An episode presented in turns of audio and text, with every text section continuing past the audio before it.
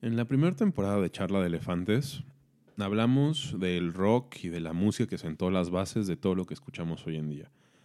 Hablamos de cómo la electricidad y el mercado masivo empezó a cambiar las formas de consumo y la forma en la que se creaba la música.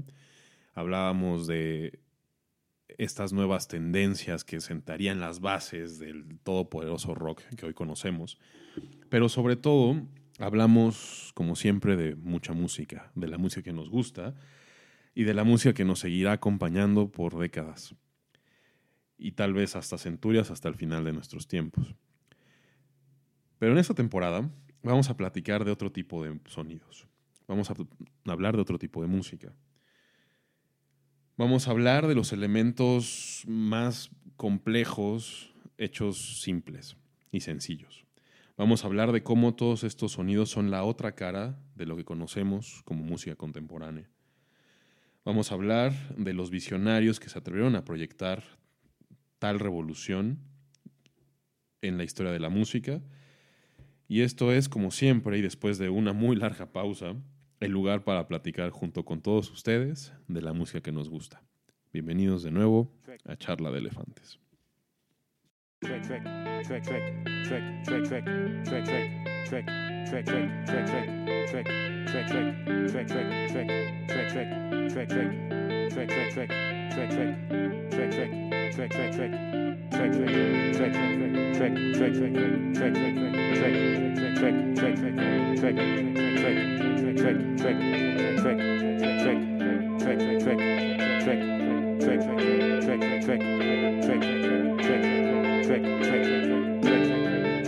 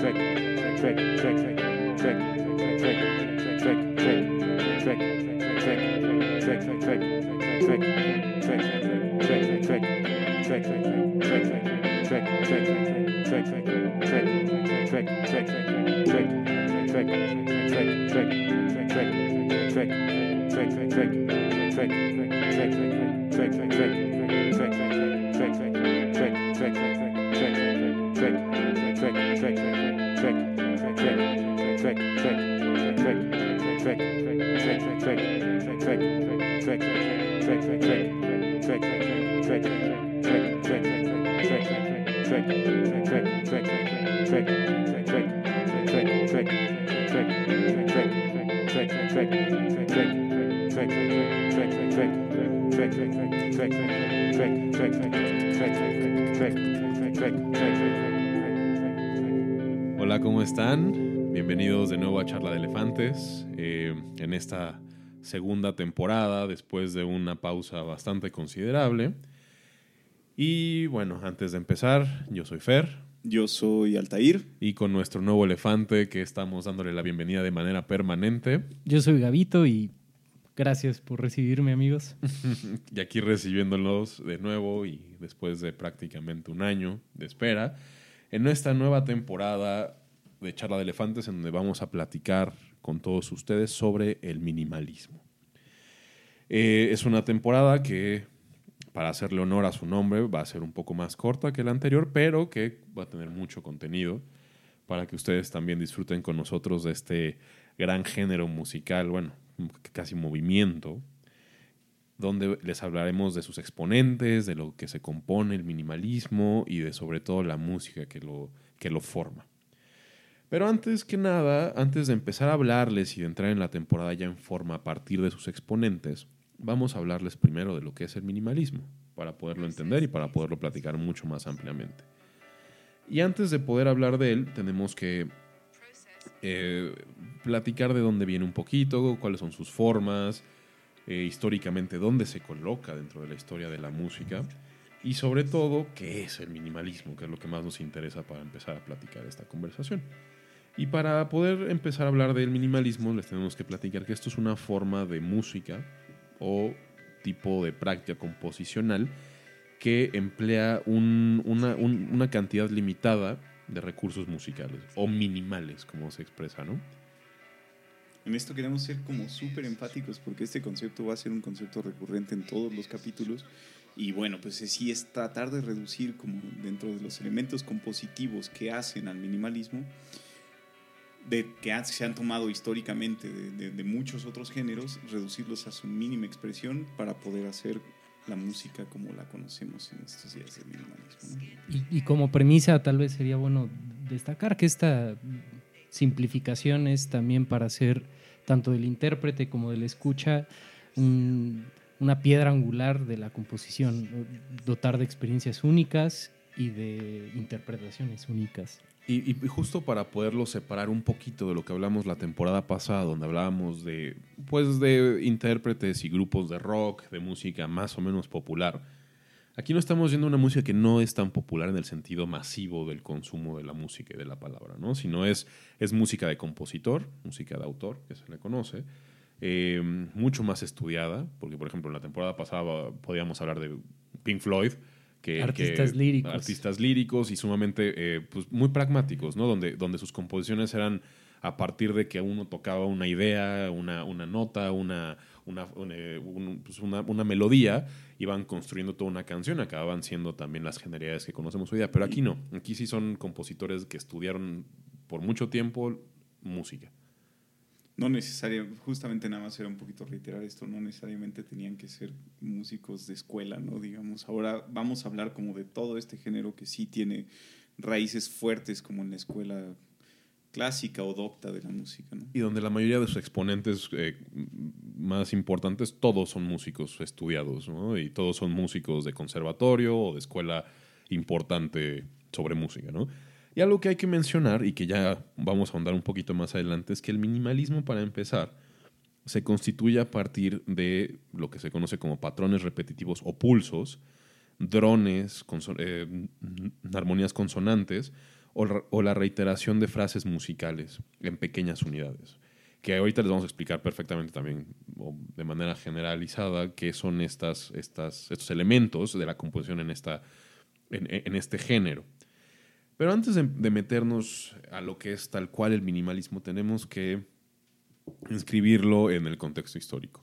Estamos hablando aproximadamente de la década de los 40, 50, donde se empieza a generar este, estas expresiones eh, de composición y vienen de otra, otro evento en la historia de la humanidad muy importante. Así como en la temporada pasada ubicábamos casi toda la música de la que hablábamos en el contexto de la Guerra Fría y política y socialmente, cómo influía dentro de, de- de- de- estas expresiones culturales. Acá lo que nos va a dar el punto de partida es la guerra mundial, ¿no? La guerra mundial entendida por la Primera y la Segunda Guerra Mundial y el periodo que está entre las mismas, para no diferenciarlas tanto, pero particularmente con el éxodo que se da a partir de la Segunda Guerra Mundial y de la persecución de las minorías dentro de la Alemania nazi, eh, que generó una diáspora y un éxodo importante de gente, de, sobre todo de las clases sociales más altas, hacia América y en particular hacia Estados Unidos. Y a partir de aquí podemos ver que antes de, este éxodo, eh, las expresiones musicales más doctas o más eh, estudiadas pues, se encontraban en las escuelas europeas.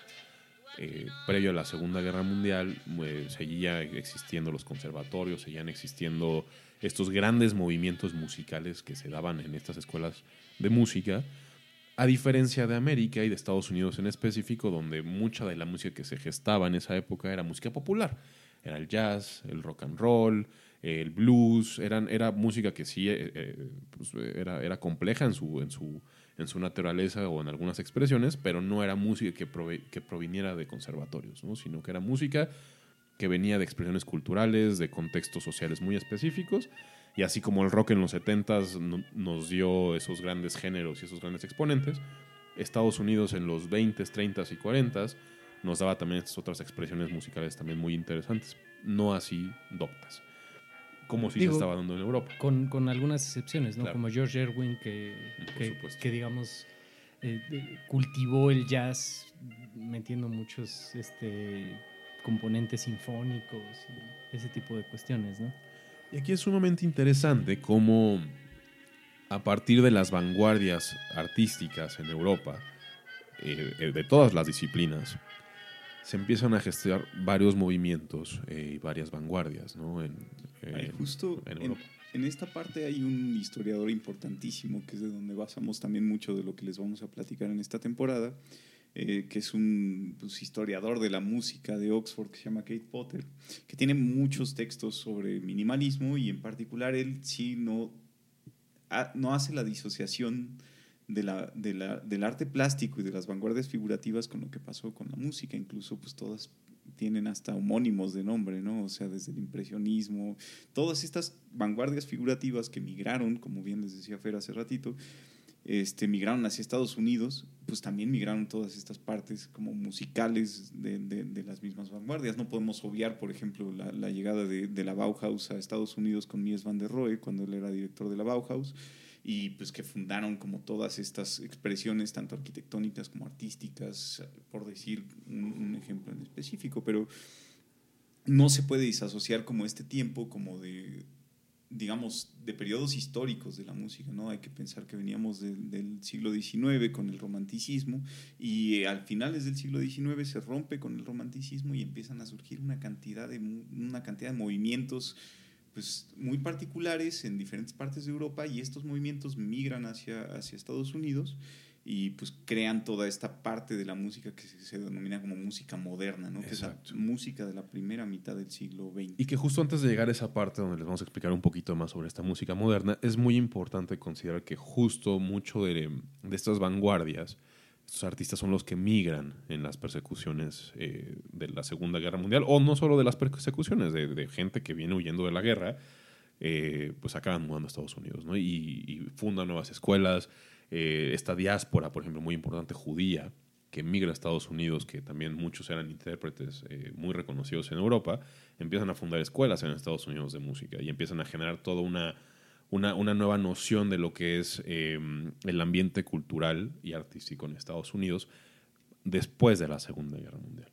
Y regresando un poquito a lo que mencionaba Alta sobre la, la- la categorización de la música del siglo XX, justo como él bien lo menciona, podemos hablar de música eh, moderna en el siglo XX, empezando justo por, por estos grandes exponentes eh, pues en Europa, ¿no? Que, que- que- que empiezan a conformar estas vanguardias eh, en la música, particularmente, por ejemplo, en el modernismo, y, y- y- y compositores como pueden ser Schoenberg, o como puede ser Stravinsky, o Scriabin, eh, o la, Justo. la escuela rusa en general, ¿no? Justo es muy interesante como esta parte, porque todos los minimalistas de los que les vamos a hablar este, toman particularidades de estos movimientos, ¿no?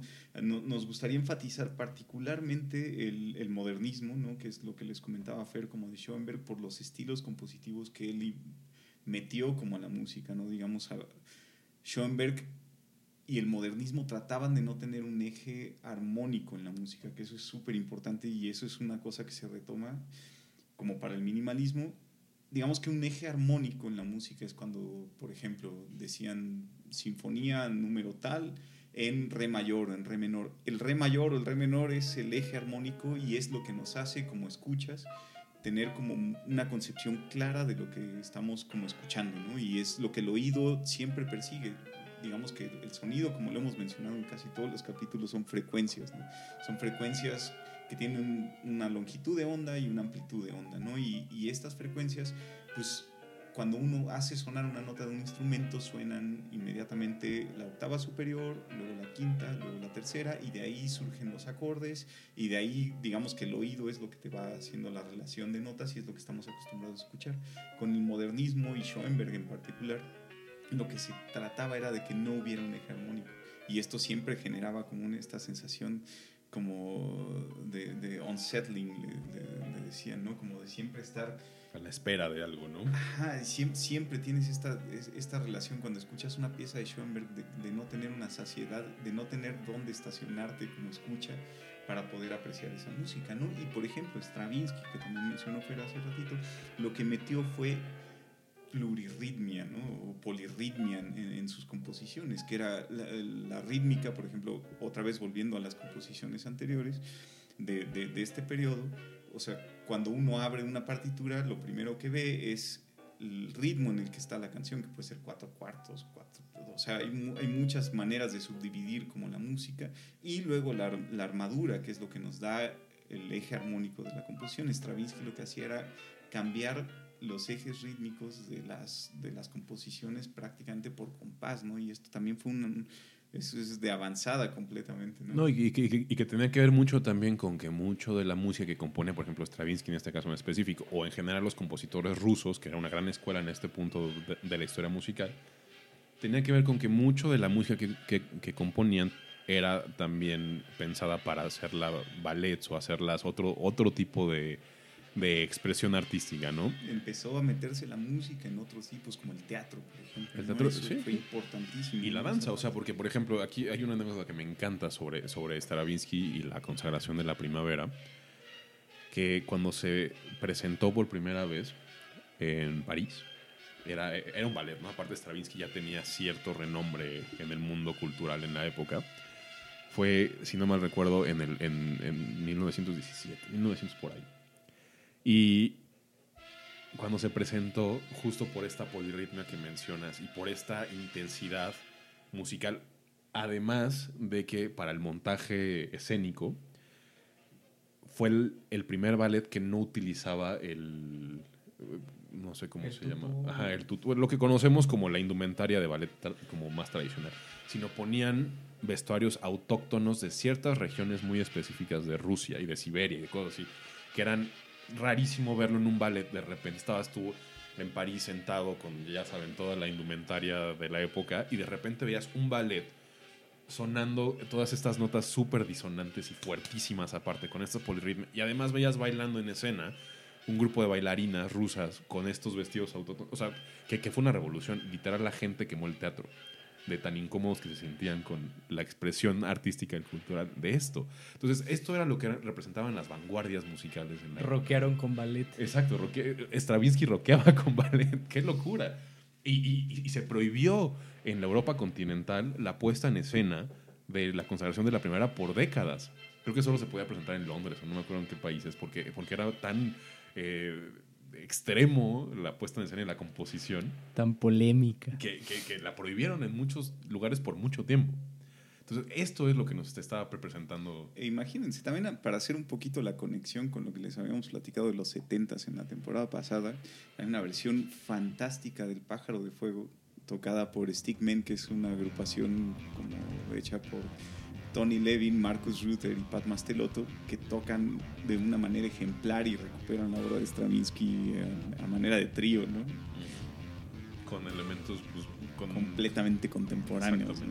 Para empezar, Tony Levin pues, no toca un instrumento pues muy eh, masivo, por decirlo de alguna forma, no toca el stick, que y, es de bajo. Por eso son los stickmen, ¿no? Marcus Ruther también, su touch guitar, ¿no?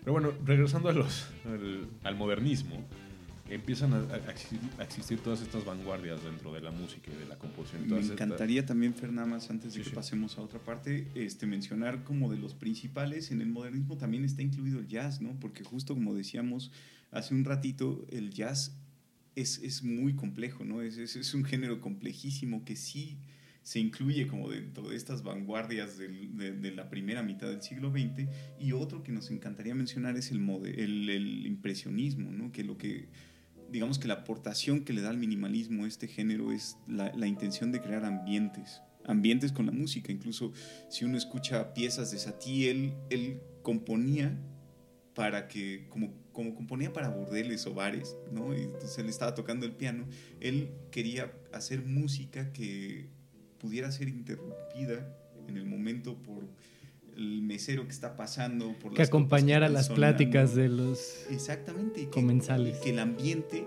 fuera el que, el que prevaleciera sobre todo este contexto muy ruidoso, como sobre un contexto no, no apto para la escucha de música como estudiada. Entonces, el impresionismo le da al minimalismo esta parte de ambientes que a, a continuación les mencionaremos un poquito y también este, la música experimental, ¿no? que este sí fue un movimiento completamente estadounidense que surgió con, con Michael Nyman y John Cage y que trataba de disasociarse de la historia de la música para crear un género completamente nuevo. Hay una anécdota preciosa de John Cage que estaba con un talk show, así de los primeros talk shows por ahí de un poquito antes de los 50 este, donde pues toca con una tina, con, no, o sea, con muchos elementos que hasta le mencionan, ¿no? O sea, el, presentador dice, bueno, no sé si se vayan a reír o vayan a llorar con esto, ¿no? Y John Cage le dice, no, pues yo prefiero las risas que el llanto, porque pues, siempre las risas pues me dan un poco más de, de, empuje para que yo pueda seguir como interpretando mi música,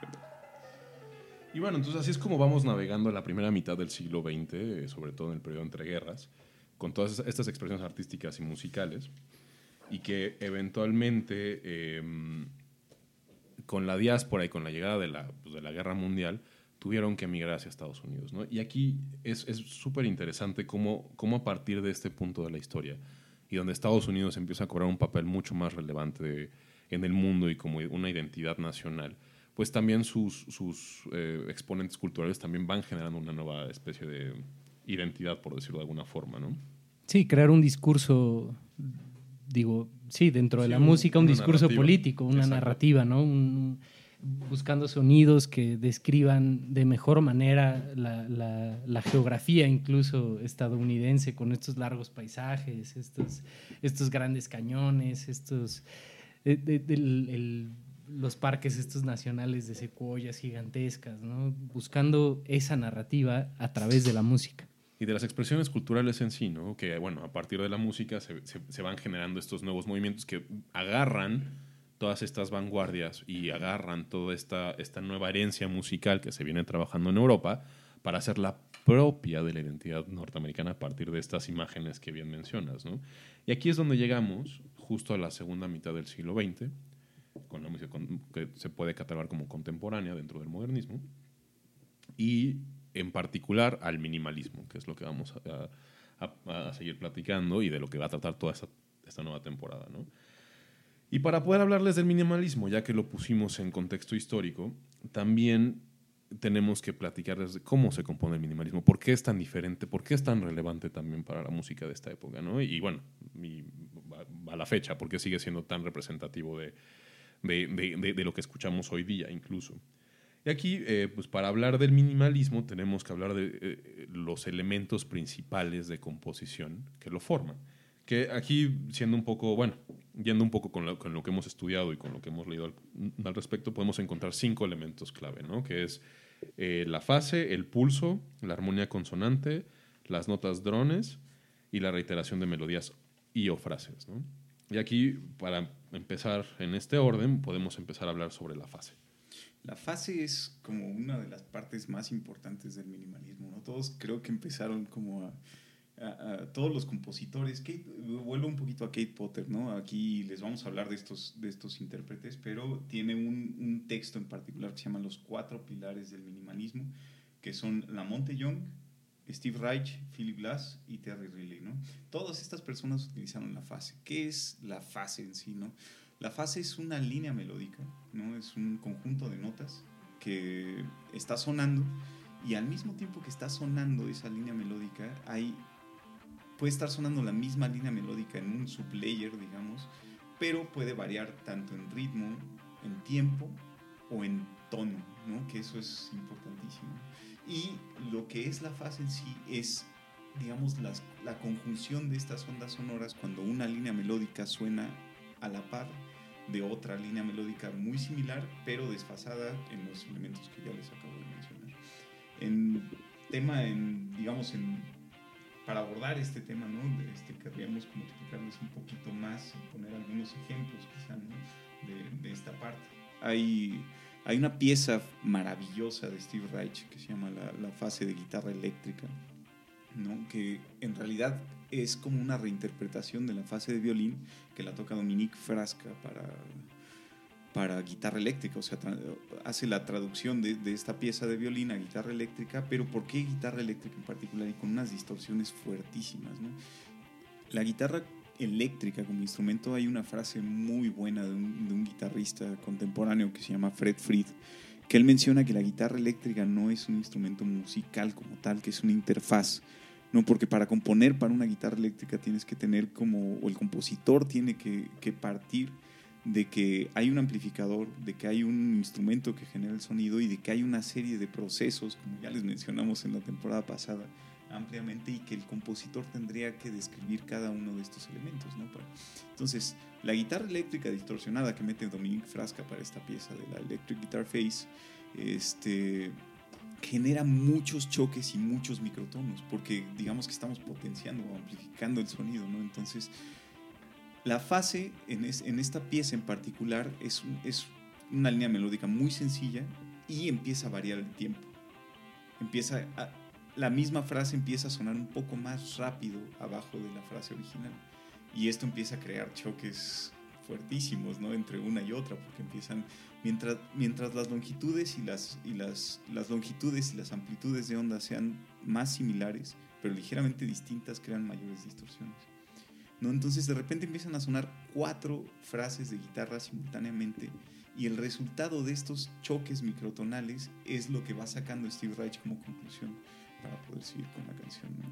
Y, y, en este mismo, en esta misma línea de las, de las fases hay, hay, hay una obra también de Steve Reich que, que desde su composición o desde su gestación explica perfecto cómo funciona la fase, que es Drumming, una obra que se estrenó por ahí de 1971, que fue resultado de, de, unos estudios que él hizo en, en, en, Ghana sobre percusiones, que se vio interrumpido después de cinco meses por, por una afección de malaria y tuvo que regresar a, a, Nueva York para, pues, pues, para seguir trabajando. Y él, él, él imaginó una línea melódica para, para percusión precisamente.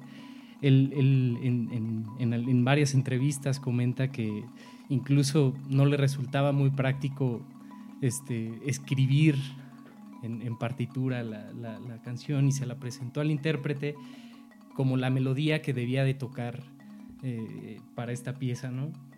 empieza a tocarla y sobre esa misma pieza, lo, que explicaba Altair, él reitera este, la misma melodía en otro tiempo y él empieza a escuchar dentro de este juego, de, dentro de estas fases, empieza a escuchar ciertos, ciertos sonidos que le, le recuerdan o le evocan el sonido de una marimba. Y adelante, mete la marimba tocando esa, esa melodía que le escucha entre las fases de estas percusiones. Después, entre las fases de las percusiones, mete la, marimba y empieza a escuchar otro sonido que a él se le figuró como las voces humanas. Entonces introduce la voz de una mujer cantando lo que el resultado de esas fases y así después descubre un, sonido que para él era un silbido, entonces introduce la flauta piccolo y, así construye esta, esta obra. Creo que es un excelente ejemplo para entender lo que es una fase. ¿Y qué es lo que nos habla mucho de lo que empiezan a hacer estos nuevos compositores? No solo empiezan a componer sobre lo que se puede ver en la, en, en, en la pieza de papel, ¿no? sobre lo que escriben en notas, sobre lo que escriben en estos tiempos, sino también empiezan a experimentar mucho con la sensación del sonido, ¿no? Y con, y con los huecos que, o sea, incluso ya de manera física, el sonido que genera el sonido, ¿no? Las ondas, el, el, efecto de las ondas cuando chocan con cierto tipo de ondas que cuando generan estos vacíos, estos sonidos, que uno puede escuchar, por ejemplo, en las piano faces muy bien también, ¿no? Que uno empieza a escuchar justo las notas que se están componiendo, que se están tocando, y conforme va avanzando la pieza, y empieza a haber mucha más interacción entre, entre las ondas de sonido, se generan melodías escondidas que no se están tocando por ningún lado, pero que empiezan ahí, que es justo lo que mencionabas, ¿no? De, de, de, de esta composición de drumming, que, que, al final acabas componiendo sobre algo que ni siquiera puedes escribir o controlar de manera tan fácil, ¿no? Sino son interacciones casi casi del aire con el sonido y y toda esta parte que además se acaba siendo muy escénico también, que viene de esto que platicábamos un poquito desde Stravinsky, de cómo empieza a cambiar la música en la escena interpretativa para hacer algo incluso muy performático, ¿no? El minimalismo también surge como un casi casi un performance, porque el ver tocar estas cosas acaba siendo un show en sí mismo, ¿no? O sea, yo he visto varios shows de estos que, que tú ves cómo tocan por la manera en la que están compuestas las cosas y es casi casi una puesta en escena de los intérpretes tocando algo, ¿no? Y que, y que no es porque ellos lo quieran hacer así, sino porque su cuerpo mismo está, está, está, o más bien, la composición misma lleva a que el cuerpo tenga cierto tipo de, de, de interacción con el instrumento que acaba siendo algo muy performativo. Y aquí no me, bueno, no puedo dejar pasar la oportunidad de mencionar como un manifiesto que tiene Brian Eno que se llama Composers as Gardeners, que es como compositores como jardineros, ¿no? Que la propuesta de, de, de Brian Eno en este manifiesto es que, digamos que en la etapa decimonónica, el compositor hacía la música como un arquitecto diseña un edificio, una obra, ¿no? Que es que tiene el control completo de lo que va a pasar con la pieza musical desde antes que se geste. ¿No? que es como proyectar, y, así eran las composiciones sinfónicas ¿no? de antes. había un compositor y había un director por el cual pasaba toda la música que se ejecutaba por 80 personas o 40 personas o como sea. ¿no? Y en esta etapa, eh, él menciona que los compositores ya componen como jardineros, ¿no? que tú sabes dónde vas a sembrar una semilla un jardinero sabe dónde va a poner una semilla de una planta en específico, pero lo que vaya a salir de la planta, o sea, cómo vaya a crecer la planta, pues ya es completamente pues, aleatorio, ¿no? Y, y, las coincidencias de esta, de, esta, de esta manera aleatoria de poner las cosas, pues es lo que genera estos microtonos que van como formando la música. El, el, ambiente o el ecosistema termina interviniendo en el resultado final del, claro de, la obra, ¿no? Por supuesto. Y que, viene, y que tiene que ver mucho con lo que les vamos a platicar todavía de, de las, de, lo que compone todavía más, ¿no? Porque esto solo es un elemento, ¿no? Que es la fase. También la armonía consonante en sí misma también genera mucho de estos efectos que estamos platicando, ¿no? Con respecto a la armonía consonante, también e, es súper importante y volvemos un poquito a lo que les mencionamos de Schoenberg, ¿no? Schoenberg tenía un sistema muy curioso que se llamaba la técnica de composición dodecafónica en el sistema occidental de música solo existen 12 notas. Toda la música que escuchamos occidental está compuesta con 12 notas. Este, y Schoenberg tenía una técnica en particular que era no repetir una nota hasta no haber usado las 12 notas previamente. Entonces, pues ahí hay una parte padre, ¿no? Sí, Steve Reich eh, se formó, digamos, en, en, la escuela formal de música pues con esta teoría de las, de las 12 notas. Y lo que comenta es que teóricamente es interesantísimo pues, el planteamiento de Schoenberg, pero para él y, para todos estos compositores de, los que les vamos a hablar, pues no resultaba tan interesante en, en, el resultado final de la composición y menos para el escucha, porque estar limitado por por, conjuntar esas 12 notas para poder transicionar te limita por completo para esta intención de, dar la narrativa a través de la música. Y pues justo, ¿no? O sea, hablamos de que en el, en el modernismo no había un eje armónico. ¿no? Entonces siempre generaba como esta sensación de que las cosas no concluían, ¿no? Y, y, lo que quieren hacer los minimalistas es que las cosas concluyan, ¿no? Entonces toman parte de esto, pero sí lo traducen a una música que es mucho más escuchable y que es mucho más amable para el escucha. Y que además se disocia un poquito del jazz, ¿no? Porque en el jazz teníamos el bebop, que era ya, ya, ya venía gestándose con Joe Coltrane a todo lo que daba, ¿no? Y teníamos estas composiciones, bueno, el jazz se maneja de, de manera muy improvisada, pero utiliza muchos cambios de escala, muchos modos, muchos que, que, resulta difícil también para el escucha apreciarlo. Entonces la conclusión de todos estos compositores era reducir a las armonías más sencillas en la música. Y por ejemplo, aquí me encantaría como exhortarlos a que escuchen el primer concierto de violín de Philip Glass, que es interpretado aparte por Guidon Kremer, que es uno de los más grandes violinistas que han existido del siglo XX, sin lugar a dudas. Y 21 ya para este punto. Y 21 ya para este punto, porque Guidon Kremer sigue tocando, ¿no? Y este, en esta parte les mencionaba hace un rato como la, la, relación de, los, de cómo se forman los acordes, que es muy física, ¿no?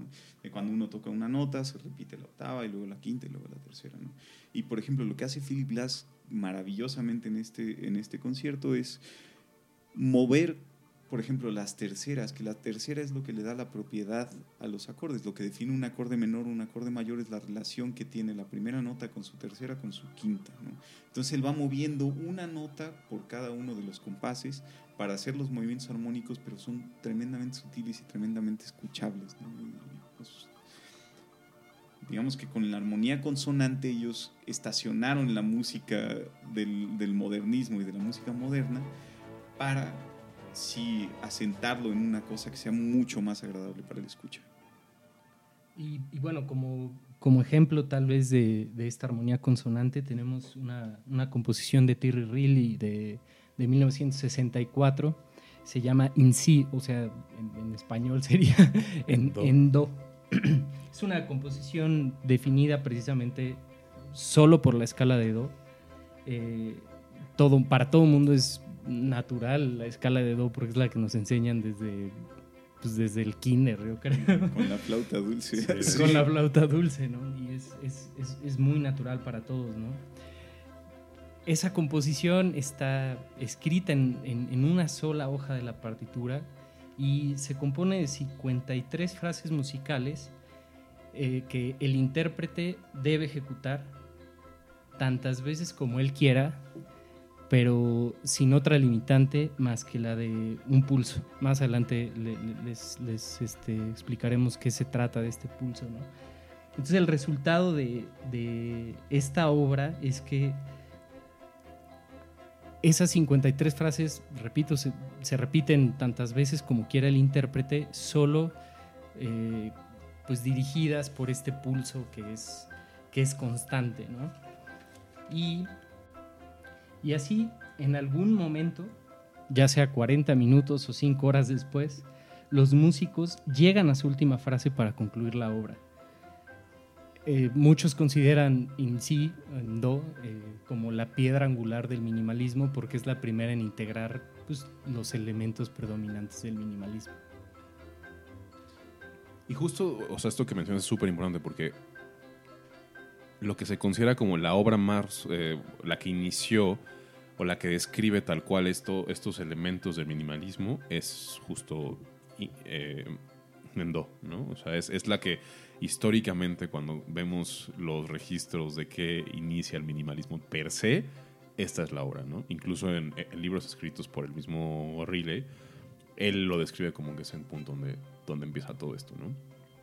Y sobre esto, eh, esto que mencionas muy interesante, que la composición de esto también trae pulsos, ¿no? y, sobre los pulsos es también muy específico el elemento que significa esto. ¿no? El pulso tiene que ver más con la parte rítmica de la, de la, música. ¿no? El pulso, digamos que es una nota repetida n cantidad de veces, como ya les decía Gavito hace rato, pueden repetirse 5 horas o 40 minutos o 2 minutos. No, pero es una repetición constante de una sola nota que suena como un pulso, ahí sí es la literalidad perfecta. No, pero ¿qué pasa si a esa nota le agregamos varias notas que suenan simultáneamente? ¿no? Aquí me viene a la cabeza una pieza importantísima también de Steve Reich que se llama Música para 18 músicos. Aquí otra vez, o sea, los nombres de las, de, de las piezas son muy en función de lo está pasando, ¿no? O sea, no hay... Son, pragmáticos, son sumamente eh, como eficientes incluso, ¿no? Muy a la manera de la identidad gringa también, ¿no? Que es mucho sobre la practicidad, la eficiencia y sobre el, escuchas lo que te ponen, ¿no? Es música para 18 músicos, fin. Entonces es un ensamble entre pianos, percusiones, cuerdas que están sonando simultáneamente una nota, imagínense una nota repitiéndose constantemente, pero de repente lo que hace Steve Reich para tratar de organizar todo este, todo este estratagema de, notas sonando simultáneamente es con, con, un instrumento que es un xilófono, es ir ordenando cómo va a ir sonando. De repente uno escucha claramente en música para 18 músicos cómo entra el xilófono y en el momento que mete una nota todos cambian el pulso. ¿no? Y, y, también tiene que ver mucho con la influencia de la música oriental que metían todos los minimalistas en, sus composiciones, que es como una, especie de mantras, ¿no? Es una especie de, de llegar como a, esta, a, este estado de, en el cual tú ya, aparte de los pulsos que está sonando, tú empiezas a, escuchar otras cosas, ¿no? Que es lo que nos mencionaba Gabito hace rato, de que, de que Reich empezaba a escuchar una flauta pícola, de repente una marimba entre medio de, todo esta, de, de, de todas estas notas sonando simultáneamente. Y que también viene mucho de, de, esta experimentación que hacían estos músicos, porque además de estudiar la música occidental, muchos de ellos también tuvieron mucho contacto con la música oriental, ¿no? particularmente la de la India y la música china y de Medio Oriente. Y que, y, eh, justo como bien lo mencionas, al final la música en el contexto cultural es muy importante, porque la música en el contexto cultural en, en Oriente es muy diferente que en Occidente. Nosotros en esta época, sobre todo de la que estamos hablando, es música muy funcional en el sentido de que obedece a un mercado, obedece a un fin muy específico ¿no? de consumo. Mientras que en Oriente no, generalmente es música ritual para muchas cosas, ¿no? sobre todo, por ejemplo, en, la música india, es, sigue siendo parte del hinduismo en algunas de sus expresiones, o, o incluso en, el Islam, eh, tienen, tienen mucho el tema de la música como elemento ritual. Entonces, estos, estas elongaciones de las notas, estos, estos pulsos que, como bien mencionan, que te inducen a un estado de trance para meditar o para rezar o para tener un contacto con lo divino, estas personas lo, eh, lo, lo, lo, lo, van metiendo dentro de sus composiciones, ¿no? Y lo podemos ver clarísimo en Reich, en el Tehilim, ¿no? Que en realidad son, es, es, es leer salmos, salmos, salmos del, Viejo Texta, del Viejo Testamento, hechos música minimalista. Y es una joya porque aparte son, son, son corales repetidos con estas eh, fases que ya estamos mencionando también y con estos pulsos que te inducen incluso entre que juegan con los bueno con, con, estos sonidos que no se tocan entre que juegan con estas repeticiones entre que, que juegan con este lenguaje casi divino te inducen incluso un estado diferente al escuchar esta música que al escuchar rock no y no puedo dejar ahorita que mencionaste rock de decir que Trayvon, uno de los bajistas, de los múltiples bajistas Uf. que ha tenido King Crimson, hizo una interpretación del Tehilim a un solo instrumento que fue la war guitar, que él, pues, es el intérprete más reconocido de este instrumento. Aquí en el Teatro Roberto Cantoral, en la delegación Benito Juárez. Este, interpretó el Tehilim, que está hecho para cuatro voces femeninas, uh -huh. ¿no? Y él hizo esa interpretación con su instrumento y a través de mucha tecnología y todo, pero bueno, la permeabilidad del minimalismo en la música que nosotros escuchamos y que les queremos poner como sobre la mesa para compartírselas, pues tiene esta relación con, con la primera temporada que habíamos hecho, ¿no? Y, y, y que justo también podemos ver estas herencias musicales, por ejemplo, de los de, de, de, los pulsos en otra obra de, de, Reich, como puede ser el contrapunto eléctrico, justo inicia con una repetición constante y muy simple y sencilla de interpretar de cuerdas de guitarra, ¿no? Que generan un efecto de pulso, ¿no? 12 guitarras tocando una sola nota simultáneamente. Y que nosotros hemos vivido también esa experiencia de, de lo que es tocar una sola nota al unísono con muchas guitarras. Y se genera un, una, una, especie de pulsación, justo de, de, de golpeteo, casi es percusión lo que se escucha. O sea, porque si bien cuando lo escuchas individualmente se escucha como el rasgueo de una nota, cuando lo escuchas en este contexto de repetición de muchos instrumentos tocando lo mismo al mismo, tiempo, se genera un efecto de percusión, ¿no? Justo el pulso. Y hablando ahorita también de, de, de cómo se pueden elongar las notas, de cómo podemos generar este ambiente eh, pues casi ritual, vamos a un elemento muy constante también en el minimalismo que son las notas drones, ¿no? Las notas drones son es una nota completamente elongada, una nota que está sonando por un, tiempo considerable, la cual te genera una base armónica para que el intérprete que está tocando encima de esa nota genere las relaciones armónicas como a él le vaya pareciendo como prudente en el momento que está sonando esta nota drone. ¿no? Esto es súper importante, ¿no? Incluso aquí me encantaría mencionar un, un compositor que fue pre-Bach, o sea, casi la música se puede dividir entre antes y después de Bach, ¿no? La música Pero, occidental. La música occidental, claramente. Este, que es Gesualdo, ¿no? Es, es, es un compositor pre-barroco, ¿no? Que tenía unos ensambles corales en los cuales había unos coros sonando con una sola nota. Y las, los, los, sobretonos que estaban sonando en ese momento, pues eran las voces femeninas o masculinas, pero la, lo importante era la relación que se creaba entre esta nota que está sonando constantemente y las notas que están sonando encima, ¿no? Y ahí surge la relación armónica entre estas dos cosas. Y mm, también me encantaría irme un poquito para atrás cuando les mencionamos lo del, lo del impresionismo, ¿no? Que eran o sea, lo del minimalismo que tomó del impresionismo, que eran estas, crear estos ambientes. Las notas drone son perfectas para, pues, para generar un ambiente como tal, ¿no? Me surge a la cabeza eh, música para aeropuertos de, de, de, Brian Eno, que estaba justamente hecho para que esta música se pudiera interrumpir y se pudiera como pudiéramos como raptar espacios públicos como un aeropuerto para poder hacer música y que se pudiera dar un anuncio del vuelo tal sale en tal fecha o en tal hora y, pues, y, y, que la música no se viera como violentada por esta, por esta parte. ¿no? Como, como exponente principal de estas drone notes está Lamont Young, uno de los padres de, del minimalismo que les hemos estado comentando.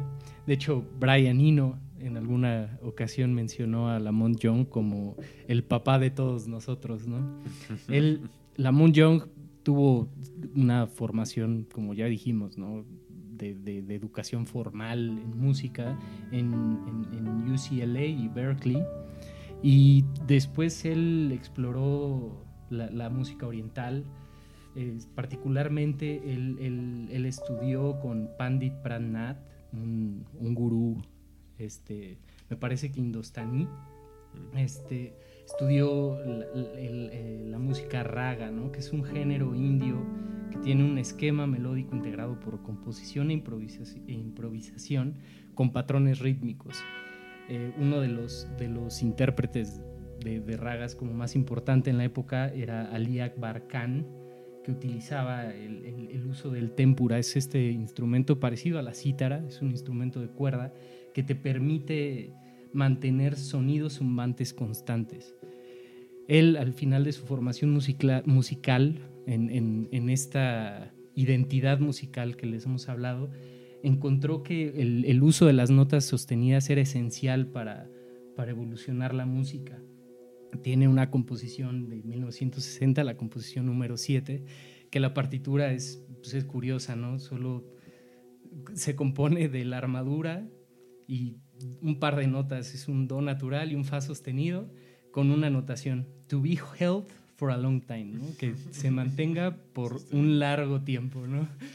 También hay una anécdota muy buena de un maestro de violín japonés que se llama Shinichi Suzuki, que hizo una interpretación de 25 días de una sola nota, ¿no? Y él mencionaba que cada vez que tocaba esa nota, esa nota tomaba coloraciones diferentes, ¿no? Entonces tocó, creo, 10.000 veces la misma nota, casi durante estos 25 días. Obviamente creo que sí dormía, pero justamente para crear esta relación entre el intérprete y de lo que está poniendo como en la mesa, ¿no? Y de que para el escucha también es, es muy exigente, ¿no? Porque escuchar una sola nota múltiples veces, pues tienes que estar en un estado mental en particular para poder notar las diferencias tonales que hay como dentro de la música. Y otro ejemplo buenísimo, mucho más contemporáneo y otra vez como relacionándonos con la primera temporada, es Robert Fripp, ¿no? Con sus soundscapes, ¿no? Que él usa en particular un aparato que se llama el H9000 Ultra Harmonizer de Eventide que te permite hacer loops de notas de dos minutos. Entonces él dejaba estas notas sonando durante dos minutos y sobre esas notas que él dejaba sonando empezaba a interpretar a la manera de Gesualdo como originalmente. No, y, y, esto me lleva a una experiencia también muy contemporánea, bueno, un poco, mucho más contemporánea. De, alguna vez fui a un festival justo este tipo de música ya post-minimalista, porque ya eventualmente llegaremos también a esa parte eh, cuando les platiquemos más sobre los intérpretes, donde era un festival de tres días curado por un, uno de los intérpretes más jóvenes de estos géneros, que se llama Nico Muley. Y Nico Muley lo que compuso para curar todas las obras que se iban a interpretar durante el festival, ponía de fondo siempre una nota dron con, interpretada por tres individuos ahí, que estaban todo el tiempo, antes de que interpretara cualquier cosa en ese escenario en específico, ahí estaban, y durante y después. Entonces era como justo esto, casi casi un, un, elemento más del paisaje, un elemento más del escenario, pero que están tocando algo que al final sí está eh, interactuando con lo que se está interpretando, ¿no? Esto que mencionas que generan una especie de, de base ahí eh, que, que, que, convive con lo que se va a interpretar. Entonces es, es, como estos elementos muy meditativos casi. Y Y bueno, y, el- y tiene un antecedente en una obra de, de, de Lamont Young que se llama The, The Dream House, es de 1969. Además ha tenido muchas iteraciones esa obra porque es el proyecto probablemente más ambicioso de Lamont Young, que consiste en una instalación de, de- de luz y sonido. Eh, la instalación de luz incluso es, es aportada por, por su esposa, Marianne Sacila.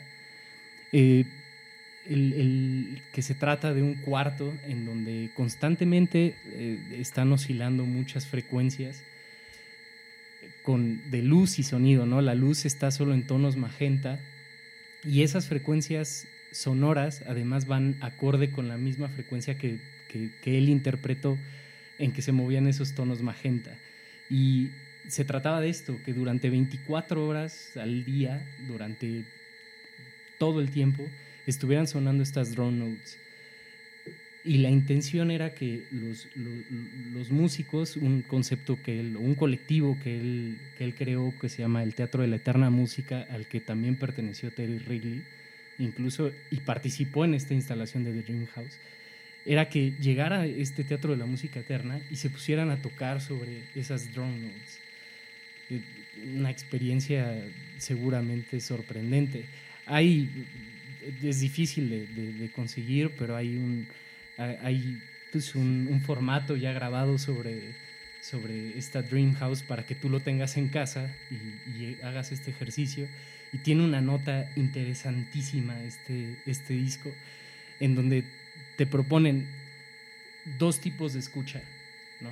Una escucha es que el, el- el, pues el usuario, ¿no? digamos, el escucha esté sentado completamente inmóvil y que se ponga a escuchar y empiece a, a distinguir en qué momentos las frecuencias cambian. Y cuando van cambiando esas frecuencias, se mueve un poco del lugar y, y aprecie todos estos cambios de frecuencias porque van oscilando estas frecuencias. Wow. ¿no? Que tiene que ver mucho con la microtonalidad, ¿no? También un poquito. Sí, sí, claro. Y el otro, y, y- y la otra propuesta es que el escucha no esté quieto, sino que se vaya moviendo conforme se va moviendo la frecuencia. Y entonces, conforme se va moviendo y en donde encuentre estas, estos cambios de frecuencia altos, vaya persiguiéndolos literalmente. ¿no? Y, y- y esa nota de ese disco está increíble porque dice, y además, si eh, hay dos usuarios escuchando esa música, el que se está moviendo al cambiar, pues al moverse, cambia, cambia la- entonces cambiará el- el- la percepción del que está completamente quieto. ¿no? In- Incluso también hay una anécdota de, de- de alguien que se puso a escucharlo y empezó a mover la cabeza.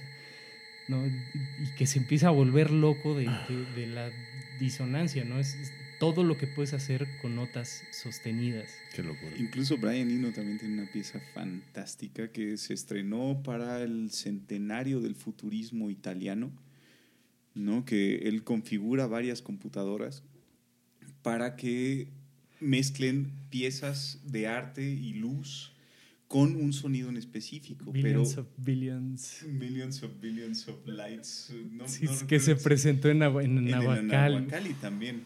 Sí, tuve la Sí, oportunidad es- de verlo en Roma pues, y en, en De hecho, fuimos, fuimos este, con, con, con Lali, fuimos, estuvo, qué, qué experiencia más increíble. Y teóricamente se iba a repetir como lo mismo en 100 años, una cosa así. O sea, era. eh, o sea, Pero con, pero con patrón, porque sí había un Claro, patrón, por pero supuesto. de millions, billions.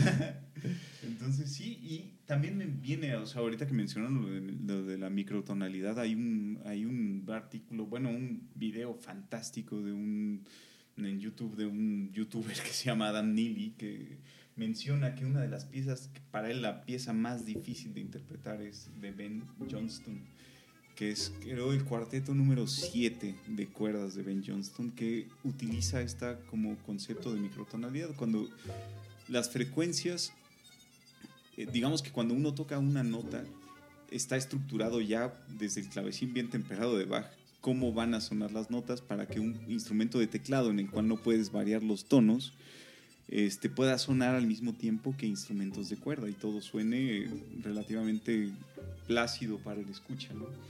Pero Ben Johnson lo que hace es adquirir como estas microtonalidades que hay entre la música. Háganle cuenta que una microtonalidad, estoy hablando que la que utilizamos en nuestros días para afinar una guitarra o para afinar un piano es un La de 440, eso quiere decir como de la longitud y la elongación de la, de la onda sonora, ¿no? Pero ese puede ser 444 o 445, ¿no? Entonces, este cuarteto está hecho para que cada que haya un cambio armónico, el, el que lo está interpretando mueva los dedos obviamente pues en los instrumentos de cuerda frotada no hay esta, no, no hay esta rigidez de las notas, ¿no? Entonces pueda ir reaccionando a los cambios armónicos. ¿no? El, creo que solo hay un cuarteto en el mundo que lo puede interpretar, ¿no? y tardaron 10 años en poder dominar esta pieza. Es, es, curioso aquí también, ahorita que lo mencionas, Lamont Young para, para componer este, de, Dream House utilizó puras... Eh, puros tonos en, en, como de números primos. ¿No? O sea, las relaciones tonales eran solo con números primos, pero eliminó la quinta, porque la quinta es lo más utilizado en la música popular. Totalmente. Son los power chords de Nirvana. Entonces canceló, canceló eso. Pues, o sea, es, es, una experiencia pues, tonal diferente.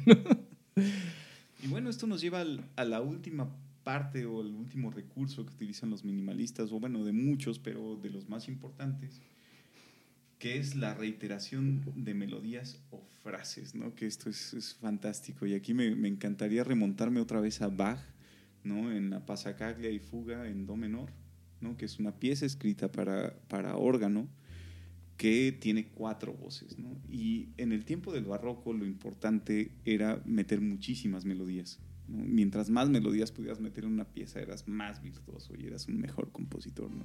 Entonces lo que hace Bach es hacer unas líneas melódicas muy largas, ¿no? en las cuales van entrando en diferentes tiempos. Y las relaciones que se van generando entre, estas, entre esta misma melodía y lo que va sonando de un bajo continuo, que es el referente más fuerte que tiene esta canción, este, pues es lo que va generando toda la relación armónica y toda la pieza en sí, ¿no? Con este recurso que es la fuga, que es justamente esta parte donde van entrando en diferentes tiempos estas melodías, ¿no? Lo que hacen los minimalistas es reducir este concepto a un compás o dos compases, ¿no? O sea, reducir estas líneas melódicas gigantes que hacía baja a uno o dos compases y retomo el contrapunto eléctrico que decía Fer hace ratito, ¿no? Eh, después de toda esta génesis de pulsos, entran unas melodías que entran en un poco de tiempo después. O sea, entra una misma melodía y una entra unos tiempos después y las relaciones que se van formando entre estas notas es lo que va haciendo completamente pues, la estructura de la canción. Y, como ejemplo ya aterrizado en, en, el tema minimalista, tenemos esta composición de Philip Glass de 1974, este, música en 12 partes. ¿no? Volvemos al, al, título de la obra que pues, se explica en sí mismo, ¿no? Es, es, una obra compuesta en 12 secciones diferentes, cada una, digo, dura aproximadamente 20 minutos, dependiendo de la velocidad en que el intérprete quiera ejecutarla. Y pues imagínense, digo, haciendo la operación resulta en una obra de cuatro horas. este, es, es, es, curioso porque nunca se, ha nunca se tocó esa obra fuera del ensamble de Philip Glass hasta 2017 en que festejaron el cumpleaños 80 de, de Philip Glass y, que la tocaron, pues, la tocó otro ensamble entre uno de los intérpretes que a nosotros nos gusta mucho estaba Timo Andres. Incluso en, la entrevista le, le, le, preguntan qué, qué opinaba de ejecutar la obra y él dice, pues espero tener como la estamina para mantener como, como el, la, concentración. o sea, cuatro horas de una obra. ¿no?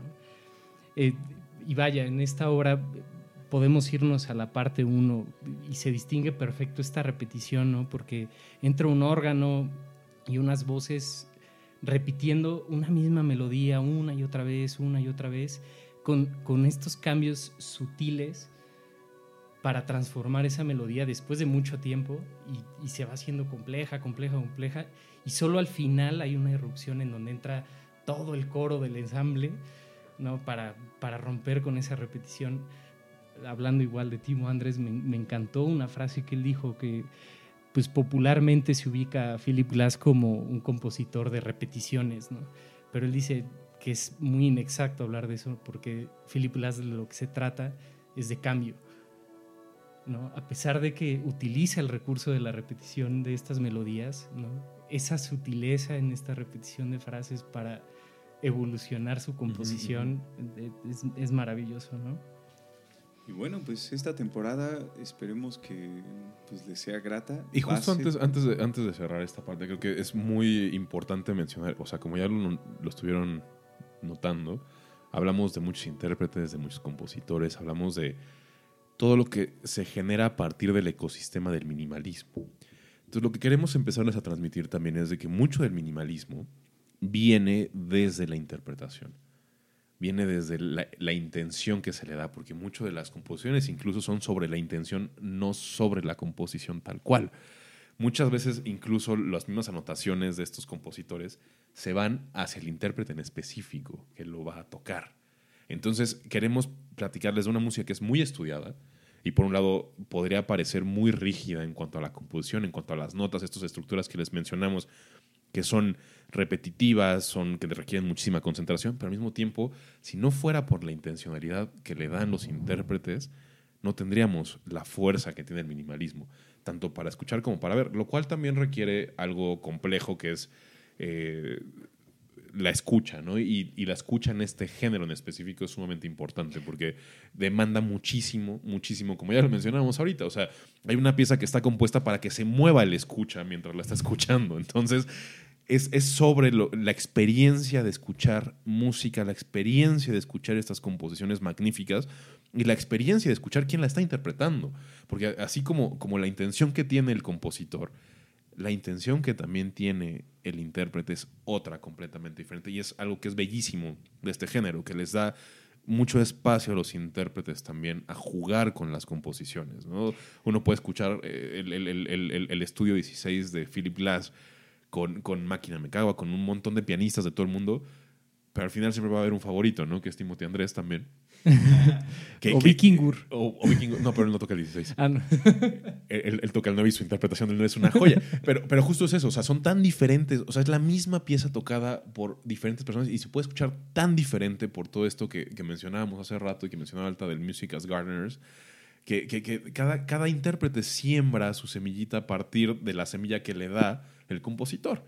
Entonces es una maravilla escuchar estas cosas porque es una experiencia. Es, es, es, no nada más escuchar eh, para pasar el rato, sino es una experiencia todo el ejercicio de escucha. Y, en esta misma mesa hemos hablado sobre esa experiencia, ¿no? De cómo, de cómo para algunos puede resultar difícil darle contenido a algo tan abstracto, o para otros puede ser incluso pues más sencillo porque con las experiencias personales vas complementando, toda esta experiencia. Y bueno, pues esta temporada va a constar de cinco capítulos. Vamos a pasar, obviamente, por los intérpretes, por el post-minimalismo y vamos a pasar por tres de los mejores este, exponentes de este, de este género, que es Philip Glass, Steve Reich y Arvo Part. Que no les mencionamos Arvo Part porque digamos que él se, se desmarca un poquito de la tradición. la parte europea, porque les hablamos de Estados Unidos. La europea del este y es la parte europea del este. Mm, que, que, que, tiene que ver ya con todo el tema del comunismo y de la ruptura. Y la parte profundamente religiosa. Y profundamente religiosa, tienes toda la razón. Entonces justo es parte de lo que les queremos presentar esta temporada. Vamos a querer que escuchen con nosotros todas estas piezas que como les decimos es una experiencia más allá que una escucha pasiva, es una escucha muy activa. Y ya sabe que ya sabemos que dijimos ahorita muchos nombres, muchas piezas, pero los invitamos a escuchar cada una de esas cosas que, les platicamos. Y, aprovechando, a mí, me gustaría recomendarles, porque yo hice el ejercicio y, lo disfruté ampliamente. Eh, les hablamos de Incino, que es la, la, obra, la pieza nodal del minimalismo. Hay, hay una obra compuesta, este, interpretada por el Bango Nakan All Stars, que digamos que por decirlo de una forma, es, es, es muy pura de, sobre in sí, pero me gustaría recomendarles que intentaran escuchar esa pieza y después escucharan la interpretación del propio Terry Ridley con el Stargaze, que es un colectivo europeo en el que incluyen cítaras y, y instrumentos orientales para que encuentren o sea, esa libertad compositiva y, y, cómo te permite el minimalismo tener dos experiencias completamente diferentes sobre una misma obra minimalista. Pues bueno, esto es lo que estamos planteando para esta nueva temporada. Esperemos que sea de su agrado. Venimos con mucha energía, como ya lo pudieron ver, con mucho estudio, con muchas ganas de platicarles este gran género que nos atrapa y que aparte nos lleva mucha música contemporánea, de la cual no hemos hablado en cuestión de rock, en cuestión de, de, de más cosas que están ahí presentes todo el tiempo. Y que pues al final, como siempre, este es el espacio en el que queremos hacerlo junto con todos ustedes para platicar de la música que nos gusta. Yo soy Fer. Yo soy Altair. Yo soy Gavito. Y este es Charla de Elefantes en esta segunda temporada sobre el minimalismo.